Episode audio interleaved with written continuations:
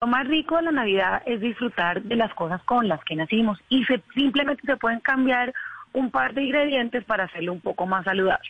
Por ejemplo, la natilla, en, en lugar de hacerla con leche normal, se puede hacer con leche de almendras y se pueden usar con stevia o con fructosa, que son eh, endulzantes un poco, un poco más saludables que lo que sería la azúcar refinada. En el caso de la natilla se puede hacer eso. El pavo de Navidad o el pollo también es una super proteína que se puede usar, se puede hacer relleno o no relleno y es perfecto para una cena de Navidad. ¿Qué debemos tratar de evitar los que se quieren cuidar hoy? Los fritos y las azúcares. Y para evitar el azúcar hay muchas harinas saludables hoy en día. Harina de avena, harina de arroz, harina de almendras. Hay para todos los gustos, los sabores y para todos los bolsillos.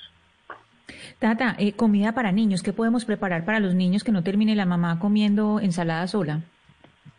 Para los niños, por ejemplo, unos nuggets es, es espectacular e ideal. Se, eh, se, cortan los pedacitos de pollo y los apanan con huevo y con avena.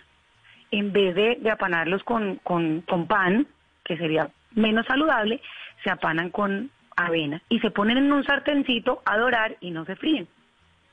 Pero mire, Tata, usted dice que hay para todos los bolsillos, pero lo que sí es verdad y siempre lo decimos en esta mesa de trabajo es que comer saludable a veces sale muy costoso y es carísimo. Entonces uno dice, ¿cómo hago para poder ayudarle al bolsillo, pero también ayudarle a la salud?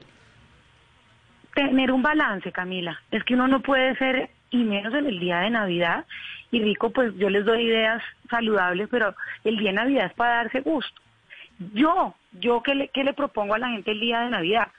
No coman desde el desayuno mal. Dejen una de las celebraciones, es que por lo general empezamos con un desayuno o brunch, luego un almuerzo y luego en la noche.